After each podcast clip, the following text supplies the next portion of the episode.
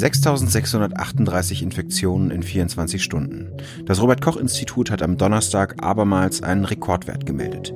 Noch vor einer Woche waren es mehr als 2000 Fälle pro Tag weniger. Und die Gesundheitsämter rechnen mit dem Ende der Herbstferien in den Bundesländern mit einem weiteren deutlichen Anstieg. Die Politik hat jetzt neue Maßnahmen erlassen was sie beachten müssen, was hinter den Türen der Verhandlungen im Kanzleramt zwischen Merkel und den Ministerpräsidenten ablief und wieso die Kapazitäten der Intensivstationen in Großstädten angespannt sind. Darum geht es heute im FAZ-Podcast für Deutschland. Ich bin Timo Steppert und heute ist Donnerstag, der 15.10.2020. Sie wissen alle, wir haben einen Haushalt verabschiedet auf der Bundesebene, der über 250 Milliarden Neuverschuldung allein in diesem Jahr hat. Und deshalb können wir uns auch ökonomisch eine zweite Welle, wie wir sie im Frühjahr hatten, mit äh, solchen Folgen nicht leisten. Das heißt, wir müssen alles tun, um wirklich die Infektionszahlen im Griff zu behalten und die Kontakte nachzuvollziehen. Und dazu müssen wir mit den Zahlen an einigen Stellen runterkommen. So eindringlich hat sich Angela Merkel gestern Nacht nach dem Treffen mit dem Ministerpräsidenten geäußert. Kanzleramtsminister Helge Braun hat schon vorher versucht, die Spannung zu erhöhen. Er sprach vor dem Treffen von einer historischen Dimension. Um persönlich in Berlin zu sein, mussten einige Ministerpräsidenten ihren Urlaub unterbrechen. Der Regierungschef von Schleswig-Holstein, Daniel Günther, hatte vorher gar vor Aktionismus gewarnt. Der Hauptstreitpunkt? Das Beherbergungsverbot. Bürger aus innerdeutschen Risikogebieten dürfen nicht Urlaub in Mecklenburg-Vorpommern, Schleswig-Holstein oder Rheinland-Pfalz machen. Aus dem Kanzleramt gab es vorher eine Beschlussvorlage, eine Art Vorschlag der Kanzlerin, worauf man sich einigen könnte. Das Hauptziel eine bundesweite Vereinheitlichung der Corona-Regeln. Am Telefon habe ich jetzt Eckhard Lose, den Leiter des Parlamentsbüros der FAZ. Herr Lose, um 14 Uhr ging es gestern los. Womit haben Merkel und die Ministerpräsidenten angefangen? Erstmal mit einem langen Fachvortrag, äh, der über anderthalb Stunden gedauert haben soll. Das war äh, von der Kanzlerin äh, so angelegt, um allen Beteiligten noch einmal zu zeigen, wie ernst äh, die Lage ist. Ähm, Merkel hat äh, grundsätzlich die Sorge, dass doch ein paar Ministerpräsidenten immer noch nicht äh, erkannt hätten, wie dramatisch die Entwicklung des Virus ist. Und so hat sie, die einzige und gelernte Physikerin, zunächst einmal einen Fachvortrag äh, vorgeschoben, bevor es in die Diskussion ging. Hm. Wie verlaufen da die Konfliktlinien? Also wen sehen wir auf der Seite ähm, keine Maßnahmen? Wen sehen wir auf der Seite jetzt müssen wir so eine Art ähm, eingeschränkten Lockdown machen? Beschreiben Sie uns das gerne mal. Wer, wie verlaufen da die Konfliktlinien? Also zunächst einmal, ähm, anders äh, als das ja früher bisweilen war, diese Konfliktlinien verlaufen nicht zwischen den sogenannten A- und den B-Ländern, also den sozialdemokratisch und den unionsgeführten Ländern, sondern eher zwischen äh, Ländern mit hohen ähm, Infektionszahlen oder mit niedrigen Infektionszahlen, zwischen den Stadtstaaten und den Flächenländern. Also nehmen Sie zum Beispiel die Stadtstaaten, äh, wenn es da ein äh, dramatisches Reise äh, Verbot oder Reisebeschränkungen gäbe, Beherbergungsverbot heißt ja letztendlich Reiseeinschränkungen, dann wären die Stadtstaaten Hamburg, äh, Berlin und auch äh, das kleinere Bremen, die wären quasi eingekesselt. Da gibt es wahnsinnig viele Pendler, die mhm. täglich aus dem Umland in die in die Stadtstaaten kommen. Da sind also die Stadtstaaten haben da ihre eigene Haltung. Andererseits große Flächenländer äh, äh, im Osten mit niedrigen Infektionszahlen sagen, die sollen auch niedrig bleiben. Das wollen wir so. Die härteste Linie vertritt da Mecklenburg-Vorpommern äh, eine andere Linie äh, ist Nordrhein-Westfalen, die von Anfang an gesagt haben, das lässt sich nicht halten, nicht durchsetzen. Die Menschen akzeptieren das nicht. Nordrhein-Westfalen ist das bevölkerungsreichste Land, da wird viel gereist. Ähm, das ist ganz schwer durchzusetzen. So muss man sich das vorstellen. Ähm, es gibt keine einheitliche Linie, sondern man könnte auch sagen, sie verlaufen kreuz und quer, bei allerdings ja sehr, sehr starkem Anwachsen der Gegnerschaft äh, gegenüber einem solchen Beherbergungsverbot. Mhm. Dann gab es diese Beschlussvorlage, die auch schon vorher bekannt wurde. Sie hatten die auch. Ähm, woran hat man sich da gerieben? Also wer wollte in die eine Richtung, wer in die andere? Die Beschlussvorlage hatte ja in erster Linie das Ziel, dass man die Regeln vereinheitlicht, dass man zum Beispiel eine bundesweite Sperrstunde einrichtet. Das war ja quasi das, was sich das Kanzleramt gewünscht hat. Wer war dagegen, wer war dafür und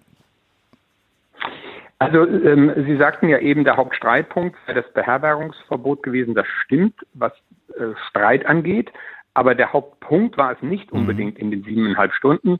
Äh, man hat sich ja auch, äh, ähm, wenn Sie, wenn Sie die Beschlussvorlage nehmen, über viele Dinge einigen, auf viele Dinge einigen können.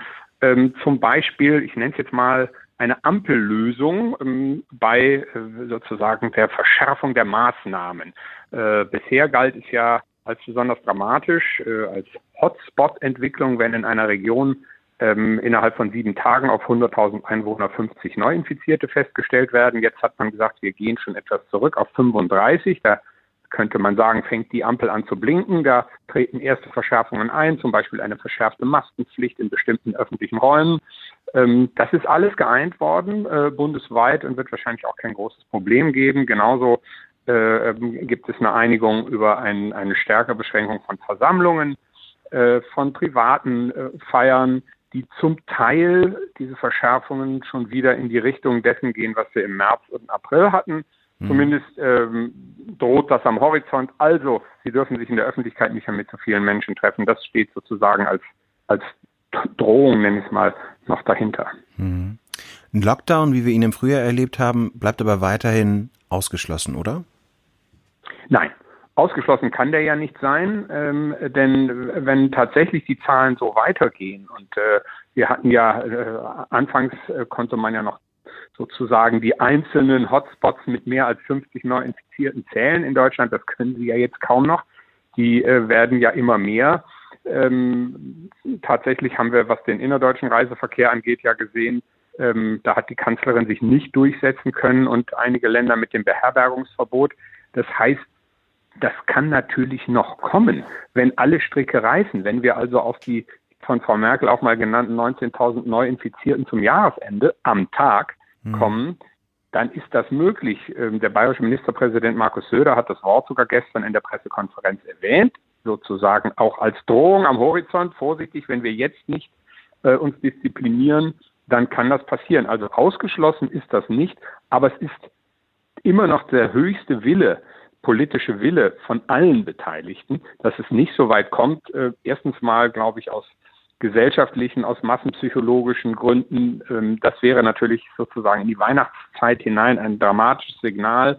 Dann ginge es wieder los. Wir, wir können, wir können nicht zu den Familien fahren zu Weihnachten. Wir, wir haben so wie Ostern eine eingeschränkte äh, Festzeit. Die Menschen haben einen eingeschränkten Herbsturlaub. Die wollen jetzt ihre Skiurlaube buchen. Das können sie auch vergessen. So.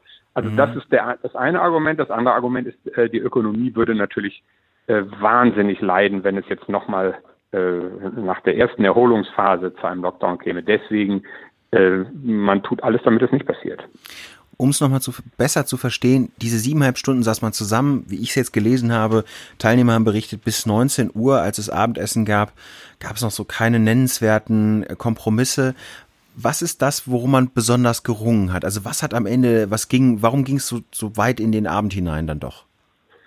Naja, also erst einmal, wie gesagt, ein langer Fachvortrag. Das heißt, von den siebeneinhalb Stunden können Sie schon mal anderthalb abstellen ziehen, sind sie bei sechs. Und dann wurden, haben natürlich alle geredet. Es gab eine lange äh, Eröffnungsrede von Armin Laschet aus Nordrhein-Westfalen. Mhm. Es, haben, es haben bei 16 Teilnehmern plus der Kanzlerin, können Sie sich vorstellen, ohne dass es knallt und kracht, äh, ist einfach, sind einfach viele Meinungen dargestellt und ausgetauscht worden. Und dann hat man sehr kleinteilig geredet über die Frage 35 und 50. Das hat offenbar lange gedauert. Bei welchen Maßnahmen äh, oder welche Verschärfungen lassen wir bereits beginnen bei 35 Neuinfizierten, welche erst bei 50. Das müssen Sie ja genau sozusagen sortieren. Äh, das hat einfach Zeit gekostet und noch gar nicht so viel Streit. Der Streit kam dann vor allen Dingen erwartbar, übrigens auch für Merkel erwartbar, äh, beim Beherbergungsverbot und allein die Debatte hat über zwei Stunden gedauert. In Baden-Württemberg zum Beispiel ist das Beherbergungsverbot jetzt heute Morgen gekippt worden. Da hat der Verwaltungsgerichtshof gesagt, das kann man so nicht machen. Die Regierungschefs haben sich jetzt auf den 8. November vertagt. Was genau passiert denn? Also bis dahin machen sie offenbar ihr Ding und was passiert dann am 8. November? Ja, ob sie bis dahin ihr Ding machen, ist ja noch die Frage. Äh, Kretschmann hat übrigens sehr zur Freude der Beherbergungsverbotsgegner, schwieriges Wort, gestern in der Sitzung gesagt, äh, das ist nicht haltbar, das schaffen wir ab. Ob er schon erste Signale von Gericht hatte oder ob er es einfach gerochen hat, weiß ich nicht. Ähm, also äh, das kann natürlich in anderen Ländern auch passieren, denn Klagen gegen die Regelungen von Ländern mit Beherbergungsverbot gibt es ja auch anderswo. Ansonsten lässt man jetzt erstmal die Ferien passieren. Man hat gesehen, das lässt sich nicht durchsetzen. Es war auch ein Argument, ähm, wenn wir den, die einen Menschen haben jetzt ihren Urlaub machen können und die anderen nicht, was, äh, das sorgt ja für noch mehr Unruhe und noch mehr Unmut. So. Und dann hat man gesagt, wenn die letzten Herbstferien vorbei sind, und das ist dann äh, am 8. November, dann wollen wir gucken, wie sich unsere Maßnahmen, äh, die wir ansonsten beschlossen haben, auswirken und schauen, ob die Zahlen wieder nach unten gehen. Und dann müsste man eben darüber nachdenken, äh, was sonst zu machen ist. Die Annahme lautet, jetzt schon zu hören. Das Beherbergungsverbot als Modell zur Drosselung der Zahlen wird dann kippen.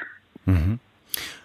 Das heißt aber diese Zehn-Tages-Regel, die da auch in dem ähm, in der Beschluss in dem Beschluss drin stand, also dass man in zehn Tagen, wenn die Zahlen nicht zum Stillstand kommen, ähm, wieder eine Verschärfung äh, vorsieht. Das ist dann gar nicht auf ein, auf ein Treffen der Regierungschefs bezogen. Aber was würde kommen, also wenn in zehn Tagen tatsächlich nicht dieser Stillstand eintritt, welche Verschärfungen würden dann zur Verfügung stehen? Das ist ja eine individuelle Regelung. Das heißt, Sie gucken sich einen Hotspot an. Also ich mhm. greife es mal, äh, Zufall, Zufall, äh, Berlin, Kreuzberg, Neukölln oder sowas, greife ich mir raus. Wie entwickeln sich die Zahlen? Die entwickeln sich schlecht. Okay, also jetzt ordne ich an, schon ab 35 Neuinfizierten passiert das und das, diese und jene Verschärfung. So, jetzt gucken wir mal, ob es klappt.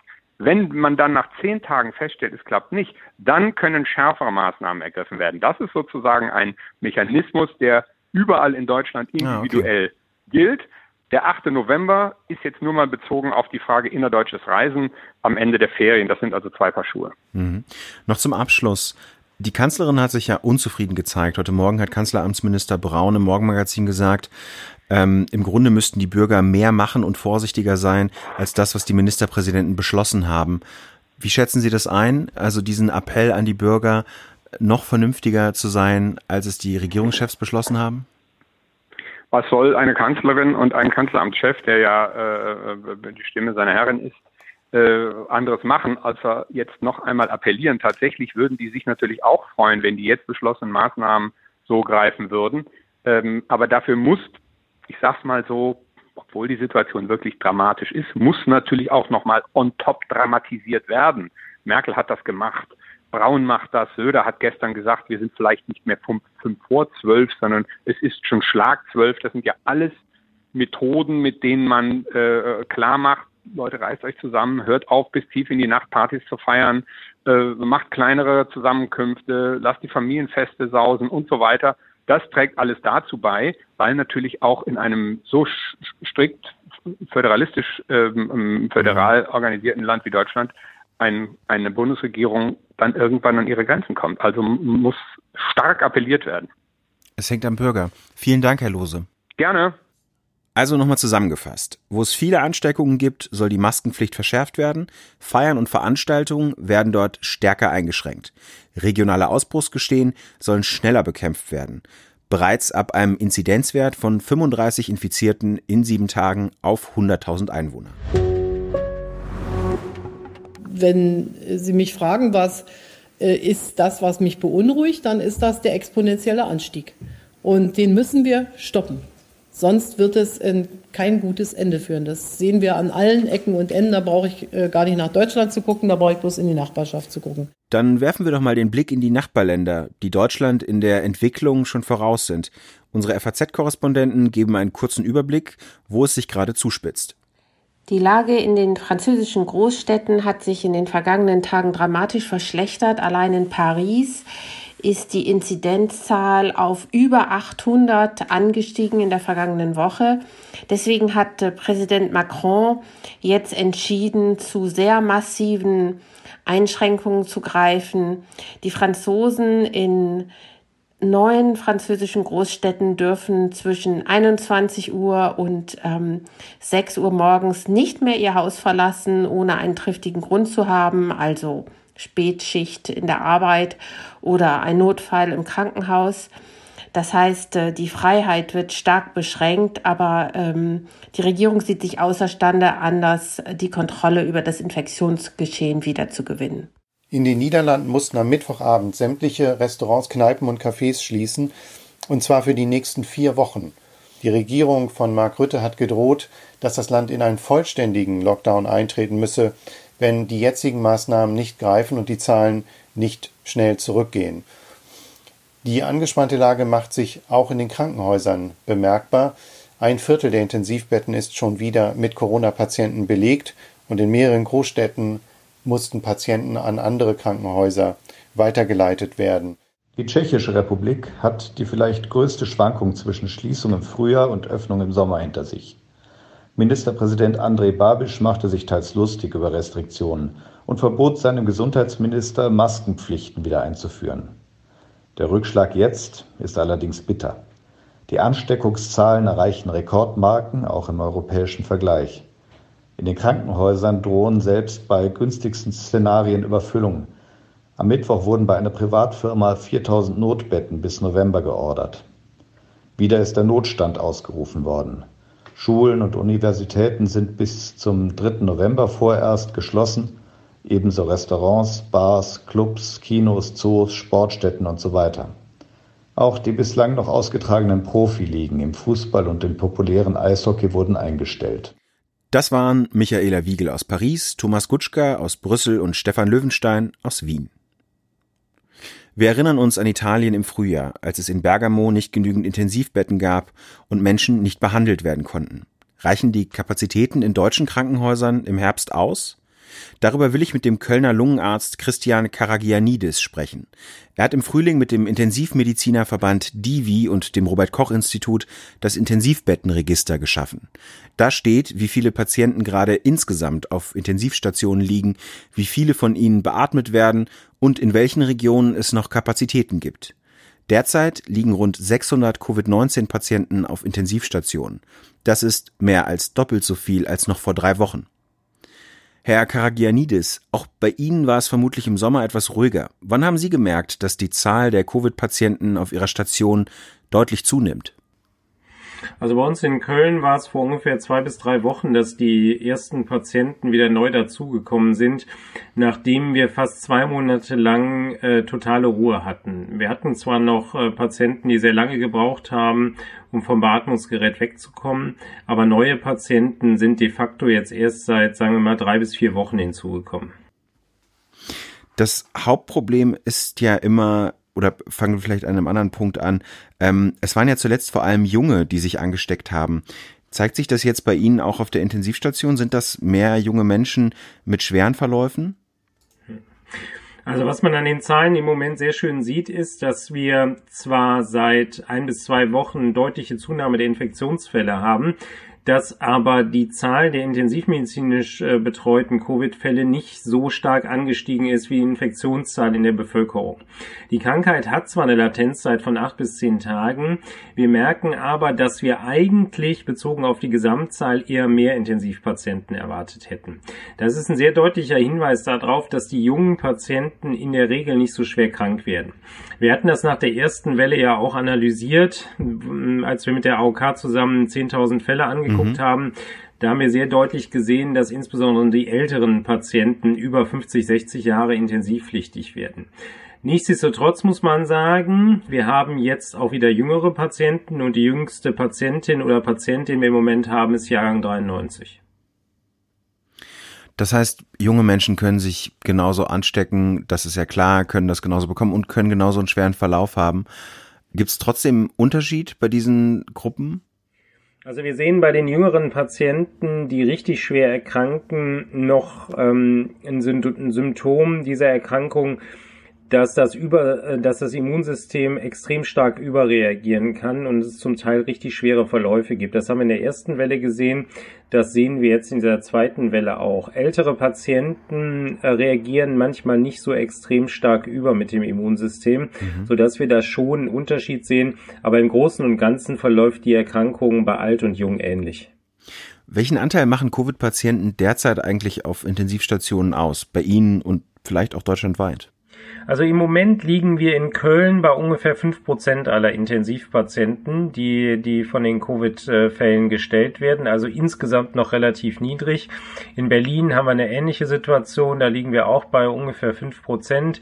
Es gibt Regionen in Deutschland, die haben gar keine Patienten und es gibt Regionen, die ein bisschen höher liegen. Aber ich glaube, das, was wir Stand heute sehen, ist nicht das, was wir in zwei Wochen erwarten müssen. Ich glaube, dass die Zahl da doch nochmal deutlich hochgehen wird.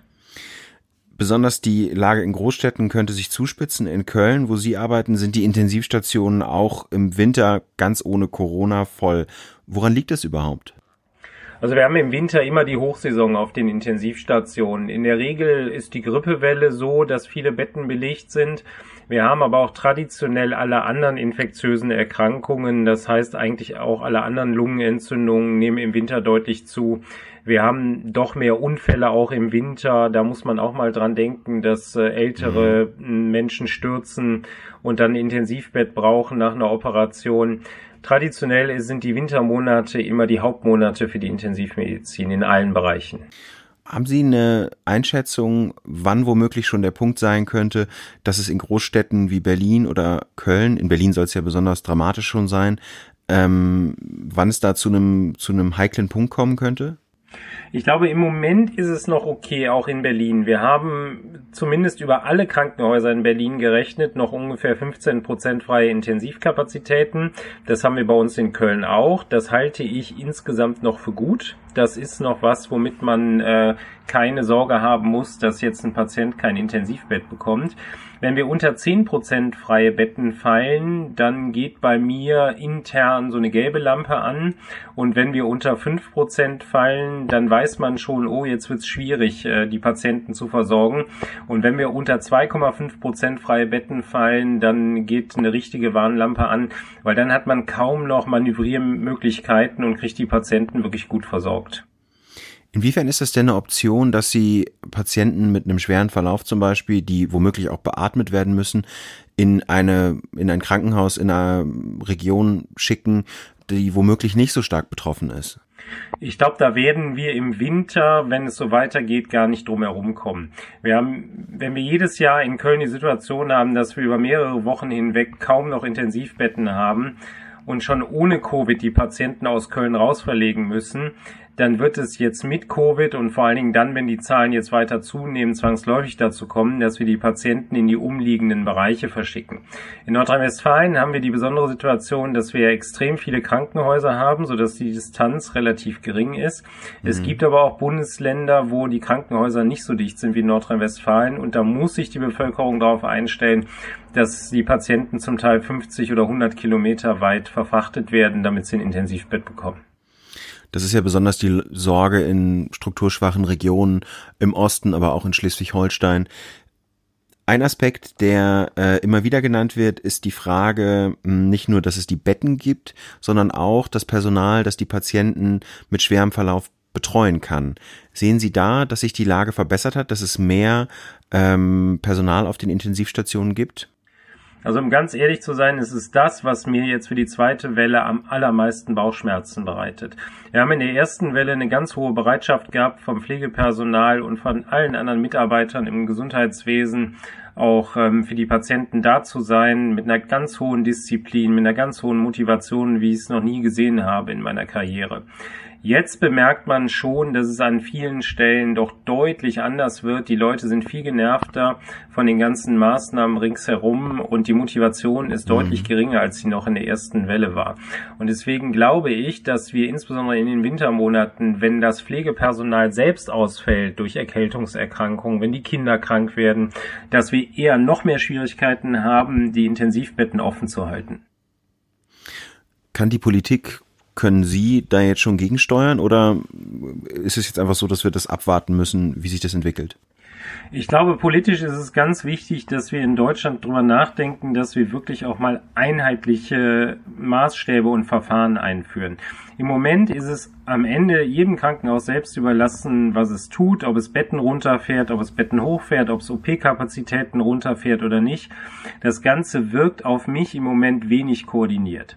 In dem Moment, wo wir einmal eine möglichst nationale Koordination hätten und eine Absprache unter allen Krankenhäusern, wäre es, mhm. glaube ich, wesentlich einfacher.